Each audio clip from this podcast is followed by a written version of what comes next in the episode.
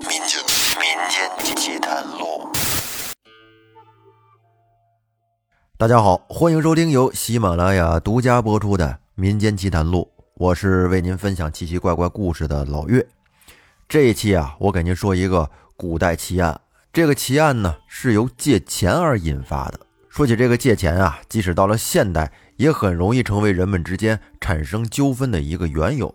那么这个案子究竟是怎么回事呢？接下来就听老岳给您说一说。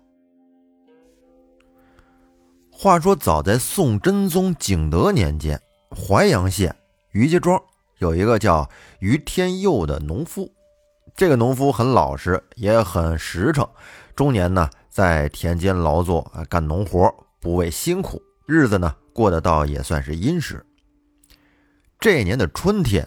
于天佑的老母亲染上风寒生病了，但是由于家里边手头一时有点紧，这给老母亲看病得花钱呢，所以于天佑呢便跟他同村的好朋友贾天恩借了三十两银子。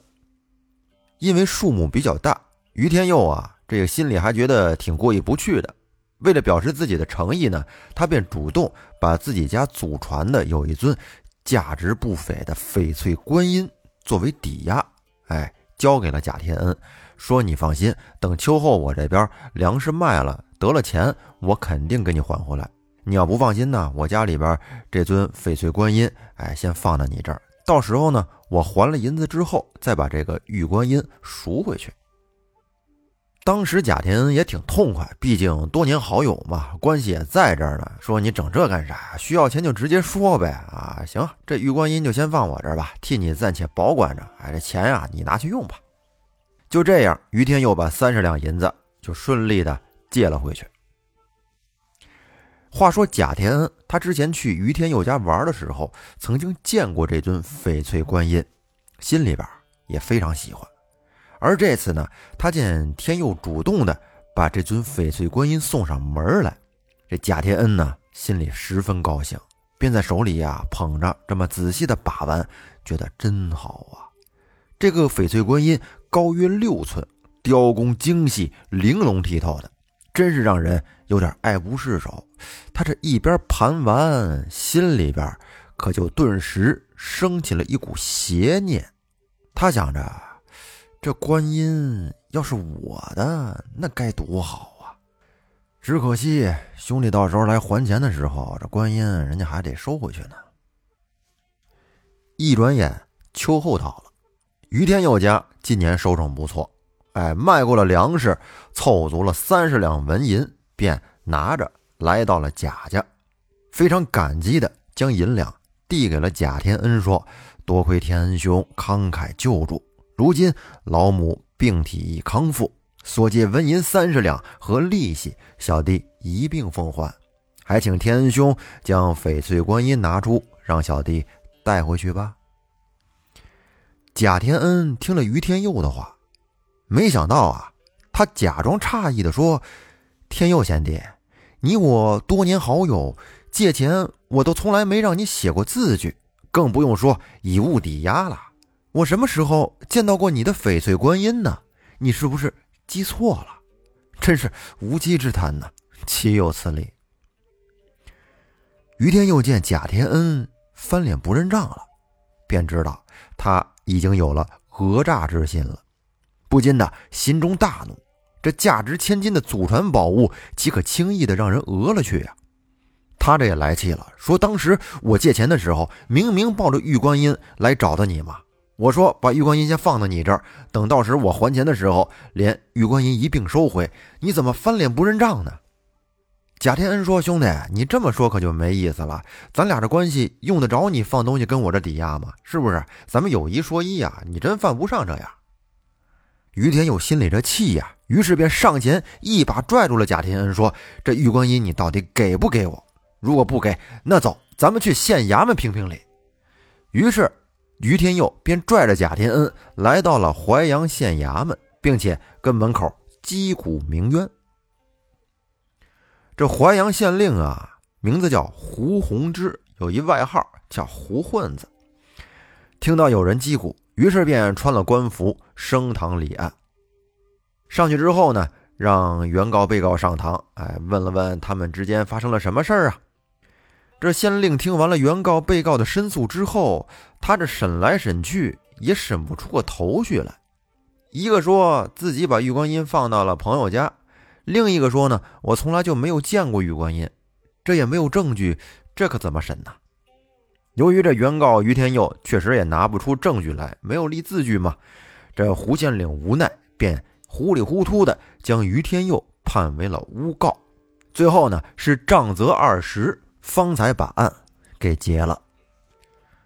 完事儿，于天佑一瘸一拐的从衙门里出来，这自己丢了宝物，并且呢还被县衙门打了一顿。哎呀，这真是天大的冤枉啊！但他这一时也想不出办法，于是呢便蹲在道边上跟那痛哭起来，心里委屈啊。然后路过的人见一个男子汉大丈夫大白天的蹲在道边哭，就觉得很奇怪。于是呢，便纷纷的上前来询问。他们这一问，于天佑便把发生的这个实情告诉了众人。众人听完之后，纷纷的摇头叹息，深表同情。就在这时，人群里边突然有一个人说：“你这个汉子听起来好像说的很有道理，可是对簿公堂重在证据。”你把事情的前后经过可以详细的对老夫讲一讲，老夫替你写张状子，或许能将宝物索回。于天佑听了这番话，抬头一看，只见是一位年近七旬的老头，头发已经花白了，身材消瘦，而两个眼睛却像鹰一般的明亮，非常有神。于是于天佑。便如同落水的人抓住了一根救命稻草一般，赶紧起身给老者行礼。经过与老者的一番相谈，知道了这老者呀姓蒋，以前呢在衙门里边任书吏多年。于是啊，他便把事情的原委详详细细的跟着老者说了一遍。老者听完之后，对于天佑说：“啊淮阳县令是个糊涂官。”你若想要回你的翡翠观音，可到江阴县找卢县令告状。只是淮阳的人到江阴告状属于越界告状，不知卢县令接不接你的状子呀？听了老者的话，于天佑这心呐又凉了半截儿。这老者接着又说：“不过嘛，办法倒是有一个，不知你有没有胆量？”于天佑听了，哎，这刚落下来的心立马又起来了，马上对老者保证道：“说老人家，只要能要回我们家祖传的宝物，我宁可豁出去了。您说吧，我一定听您的吩咐。好，你只要按我说的做，我保你可以如愿以偿。”于是啊，这老者便给于天佑写了状子，并且呢，在他耳朵边跟他耳语了一番。到了第二天，于天佑揣着老头给写的状子，便来到了江阴县的县衙附近，跟那儿等着。这等了大概有一上午啊，快到中午的时候，才看见卢县令的轿子从东往西缓缓而来。于是于天佑啊，便按照老者的吩咐，之前这老头啊，肯定是给他出了一个馊招。哎，只见于天佑上前跑到轿子跟前，就这么往地上一躺，跟那儿。挡住了轿子的去路。他这一挡，轿子肯定就停下来了。卢县令见轿子停了下来，便掀开了轿帘一看，见有一个人横在路上，便伸出头来，大声喝道：“说这是哪里的刁民，竟敢拦本官的轿？”于天佑此时啊，要说不怕那是假的。不过事已至此，他也只好豁出去了。死马当活马医吧，于是便和卢县令说：“大人，我乃淮阳县黎民，你这江阴县官能管得了我吗？”这卢县令啊，是咸平年间的进士，为官很清廉，是个好官。他在江阴县呢任县令有多年了，三十五六岁的年龄，哎，是精明能干，曾经破过不少的疑难杂案，很受江阴百姓爱戴。他听了于天佑的话之后，就感觉这小伙子怎么说的阴阳怪气的，有点奇怪。知道啊，可能是他话里有话，于是便对于天佑喝道：“说笑话！天下官管天下事，何分淮阳还是江阴？本官如何管你不着？左右，把他给我押回县衙，严加惩处。”就这样，于天佑。被押到了江阴的县衙。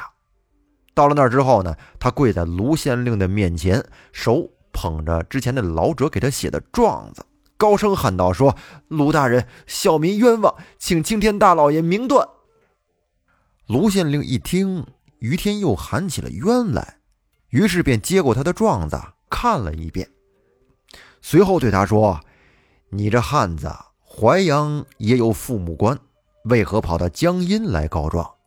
即便你有理，本官也不能越界办案，你还是回去吧。于天佑一看卢县令不想管他的事儿，于是便按着老者的吩咐对卢县令说：“大人，你刚刚说过天下官管天下事，是不是？”“对呀。”“那为何又分淮阳、江阴？现在怎么又不算了？只因淮阳的县官断案不明。”孝民久闻大人英明，这才越界来江阴告状，请大人千万为小的主持公道啊！卢县令听了于天佑的话，心里就琢磨：尽管自己已经很小心了，但还是中了他的圈套啊。不过也是，君子一言，驷马难追。我既然说了天下官管天下事，那岂能不算？难得他有如此的心计。兴许他真的有冤屈呢。于是啊，卢县令便接下了于天佑的状子。卢县令将于天佑的状子拿过来，又仔细的看了两遍，又详细的询问了事情的经过，觉得这年轻人不像在撒谎。可是他又没有证据，要想审清这个案子，那必须得拘捕贾天恩。但是拘捕贾天恩，必定要惊动淮阳县。如果有人告我月牙办案，那岂不是打不着狐狸，反惹了一身骚吗？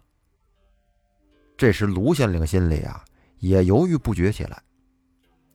后来，直到卢县令看到于天佑的状子里有“贾天恩反赖我是诬告”这几个字样，他突然的眉头一皱，计上心来，顿时呢精神为之一振，对于天佑说。本官准告，五日后审理。第二天，淮阳县便接到了江阴县的一份公函，说是江阴县捕获江洋大盗一名，经审定呢，证据确凿，罪恶累累。该犯已经供出淮阳县的贾天恩是他的同伙，望贵县密捕后押送至江阴。胡县令看完公函之后，知道这是个大案。非同小可呀，不敢怠慢，于是便连夜派人将贾天恩拘捕，送到了江阴。卢县令差人送走公函之后，从狱中提取了一名小偷到内堂，告诉这个小偷啊，有一个立功减刑的好机会，你愿不愿意配合？这小偷听了，连忙磕头说：“愿听大老爷吩咐。”于是卢县令对小偷说。现在啊，有一个叫贾天恩的人讹人钱财，改天老爷审案时，你只要一口咬定他是你的同伙，其他的不要多说。事情办好之后，老爷自会放你提前出狱的。小偷一听，这个简单呐，大人放心，小人一定将事情办好。终于到了第五天，卢县令开始升堂问案。